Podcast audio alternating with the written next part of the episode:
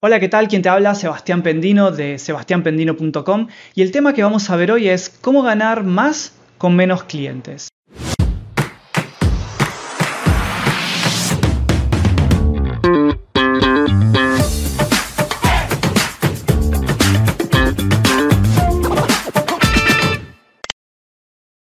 Esta historia surge a raíz de una profesional de servicios que últimamente me viene contando sus avances, cómo ha ido creciendo a lo largo de los años en su carrera.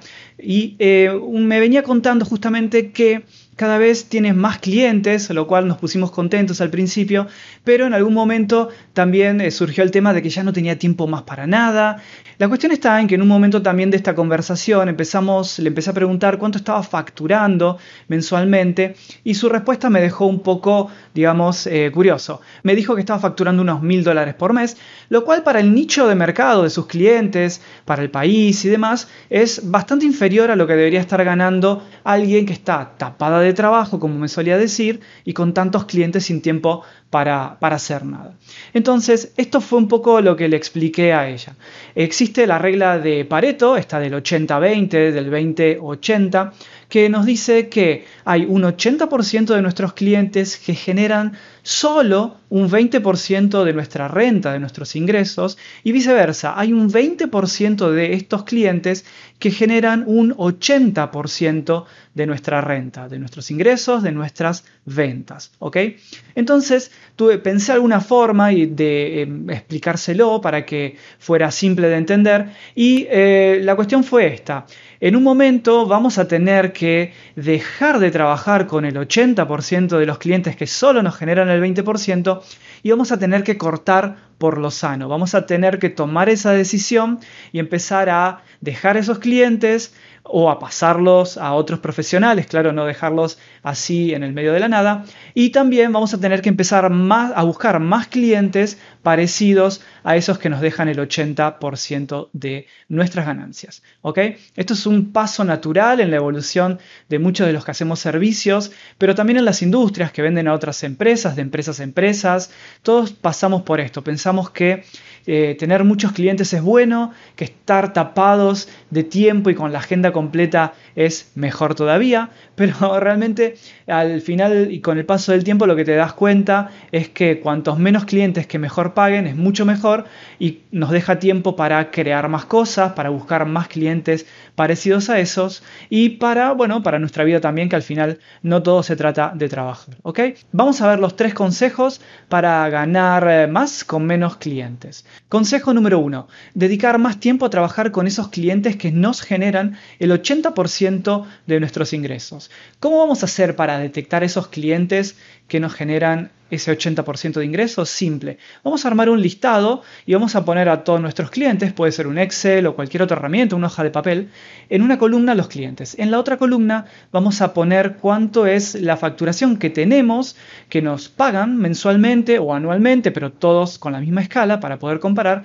Y luego vamos a ordenar ese listado de mayor a menor para saber cuáles son los clientes que más pagan hacia los que menos pagan. ¿ok? Una vez que terminemos el listado, simplemente con verlo, vamos a ver dos grupos que se forman.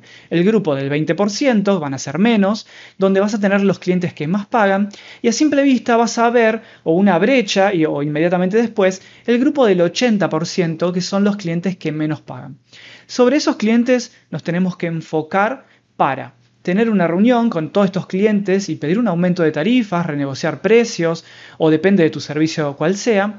Y en el otro punto, si a la negativa del cliente, llegado el caso, tenemos que tener lista una estrategia para pasar esos clientes a otra agencia, a otro profesional o a otra empresa que haga el mismo servicio que nosotros. Sé que te puede parecer un poco raro al comienzo, da un poco de miedo, lo, lo hemos hecho los que hemos pasado por esa etapa y nos da miedo realmente, pero bueno, es así, te va a quedar mucho más tiempo para dedicarte a otros clientes parecidos a los que te funcionan mejor o para tu vida personal.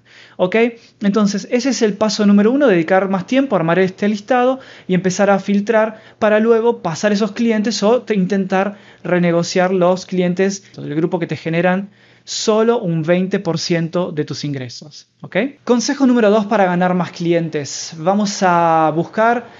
a perfiles similares y con el tiempo libre que nos ha quedado de eh, quitar al resto de los clientes vamos a eh, buscar más clientes similares al perfil de los clientes que mejor nos funcionan. ¿Cómo vamos a pensar este perfil? Vamos a ver de ese grupo del 20% que mejor nos funciona, que nos genera el 80% de nuestras ganancias, vamos a ver qué tienen en común y vamos a salir a buscar nuevos clientes que tengan ese mismo perfil.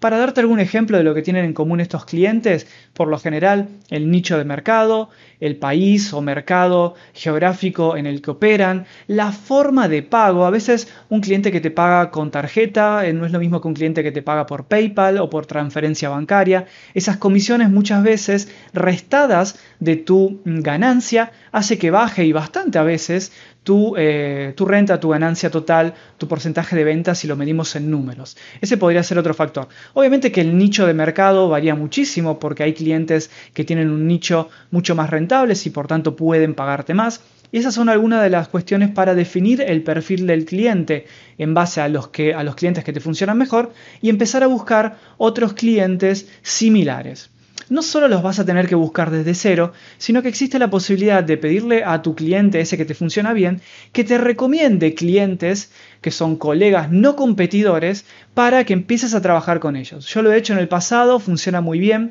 Recordar que los clientes que le está eh, funcionando bien el negocio, esos que te gusta trabajar por varios motivos, no solo por lo que te pagan bien, sino por la forma de trabajo, por los plazos en que te demoran en pagar, poco tiempo quiero decir, muchas veces van a estar rodeados de proveedores o de, otros eh, jugadores del mercado, otros actores del mercado que suelen ser similares. Siempre nos rodeamos de esas personas o de esas empresas que son similares. Si al cliente que te gusta trabajar o que le va muy bien eh, le vas a pedir una recomendación, es probable que te recomiende a alguien muy similar, no solo en forma de trabajo, sino en características de personalidad en el caso de ser un emprendedor o de lo que podría ser la cultura organizacional en el caso de ser una empresa. Consejo número 3, consejo final, vender a más clientes de estos que representan el 80% de tus ganancias, de estos con los que nos queremos quedar. ¿Sí? ¿Qué significa esto?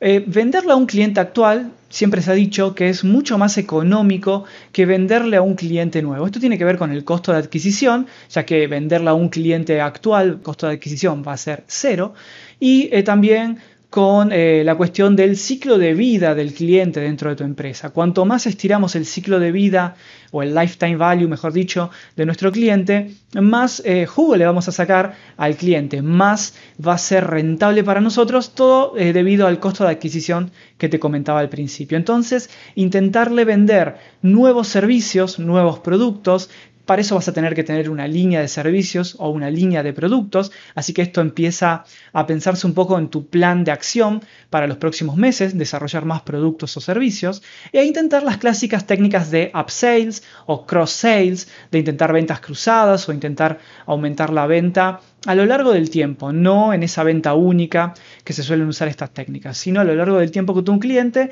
tratar de ofrecerle nuevos servicios, nuevos productos.